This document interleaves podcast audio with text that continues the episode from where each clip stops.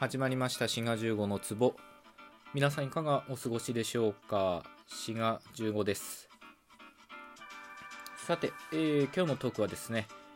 タイトルにもございます通り私のトークの秘密っていうことでやっていこうと思います。こちらは津軽弁ラジオちょっちゃんべっていう番組をなさっている橋本さんの企画でございます。まあそれに乗っからせていただくっていうことでやっていこうと思います。まあ、どういった企画かっていうのは該当のトークっていうか企画の説明を橋本さんがなさってるトークがございますので詳細欄からねあのリンク貼っとこうと思うので、えー、聞いていただけたらと思います。まあこういう企画がねあの行われてるのは知ってたんですけどもう締め切り終わっちゃってたかなと思ってなんとなくスルーしてたんですがなんと5月31日まででしたね、えー、まだまだ余裕がございました。というわけでまあトークの秘密ね。なんかこういったトークは昔撮ったことがあるような気がしないでもないので、まあ、関連トークとしてそちらも聞いていただけたらと思います。まあ何を話してもいいんですね。その配信環境まあ、マイクとかミキサー使ってるか編集どうのこうのとか。あとはなんだ？あモチベーションを維持するコツとか収録する時のする時のルーティンとか。あとはトークのネタがどうの内容がどうのとか。まあ何でもいいみたいですね。どうしようか。じゃあまずそのトークの側の話をしとくとですね。まあ、BGM は僕は冒頭はこうやって流してるんですよね。で今2分ぐらいですか、まあ、最初の2分ぐらいはこの BGM が流れると。でもうすぐ終わりますけどそのトーク全編を通して BGM が流れてるわけではなくて最初だけ流すようにしています。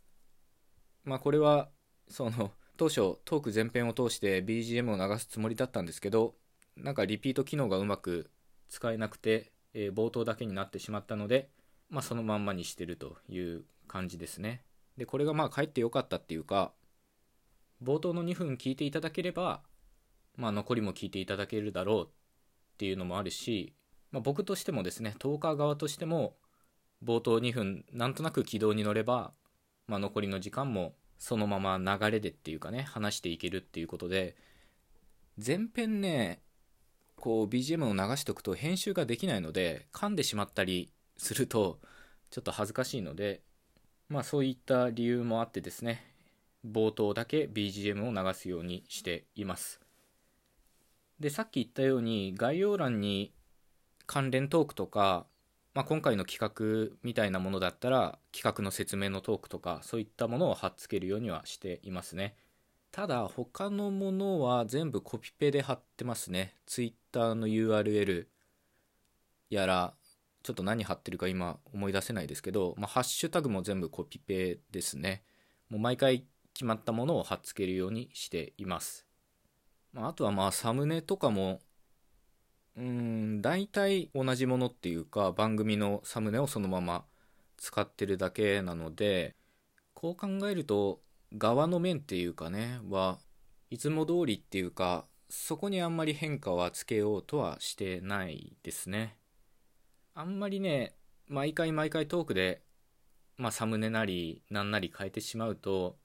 かえってね馴染みにくいみたいなとこももしかしたらあるかなっていうね、まあ、そういった懸念もございます。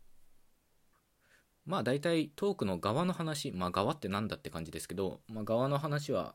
こんな感じですかね。でこういうふうに話の内容が変わるっていうか切り替える時はこのキュルキュルキュルみたいな音を流すようにしてます、まあ、僕のトークはだいたい10分弱ぐらいになるのでその10分間ずっと聞いていただけたらありがたいんですけど、まあ、それを区切ってですね、まあ、5分5分とか3分3分3分とかそういうふうに細切れにした方がまあ集中力も続くかなっていうのもあってこういうのは入れるようにしております。特にいつも話してる内容は言語学の話なのでまあ退屈してしまったりね、えー、頭が混乱してしまうようなこともあるかもしれないので、まあ、切り替える意味でもこういったものを入れ込んでおります。あとは配信環境の話をすると、まあ、マイクは外部マイクを使ってます。まあこれこだわりっていうかあるから使ってるだけですね。まあないならないでそのままスマホに話しかけてたと思います。収録場所もまあほぼ100%自宅ですね。で台本も最近は用意するようにしています。時々忘れてしまいますけど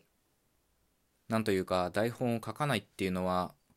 リスナーさんにちょっとね不誠実じゃないかみたいなとこも多少あるので忘れない限りは書くようにしています。まあ配信環境についてはそんなこだわりはないですね。配信環境というか収録環境にはまあ別にこだわりがないんですけど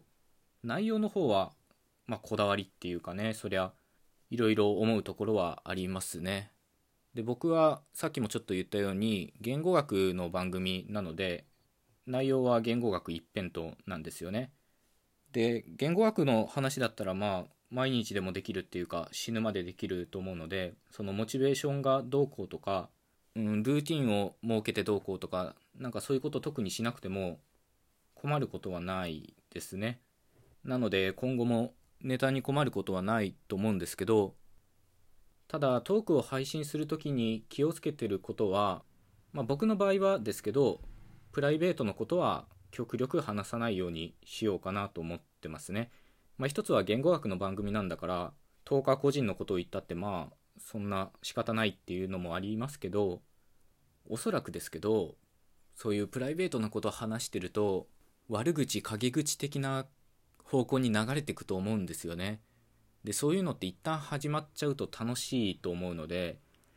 そうなる前にもう極力話さないようにしようと思っています。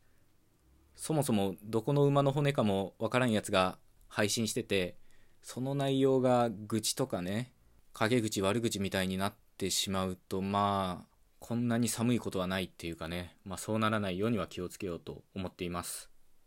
あとは誰にでも言えるようなことは、まあ、言わないようにしようとは思ってますね。その誰にでも言えることを言うっていうことはまあ、お前が言わなくていいっていうことでそれって存在しなくてもいいということなので極力ですね、えー、他の人が言わないようなことを言うっていうことで、まあ、そういうことを考えると言語学っていうテーマは、まあ、ある意味でうってつけっていうかその言語学の話ばっかりしてる人はいないのでラジオトークに。そういう点ではね、えー、ラッキーだったかなとも思います。大体そんな感じですかね、まあ、秘密っていうほどの秘密はないですけど特に配信収録環境の方はまあ大したこだわりはないですが、まあ、どちらかというと内容の方ですね、えー、悪口陰口を言わないためにプライベートの話はしないっていうのと誰にでも言えるようなことは、まあ、言わないっていうね。もちろんこれは極力っていうことですけどまあそういったことに気をつけてるかなと話してるうちに思いました。というわけで今回のトークは橋本さんの企画に参加させていただきました。これを聞いてるトーカーの方いらっしゃったら是非やってみたらよろしいんじゃないかと思います。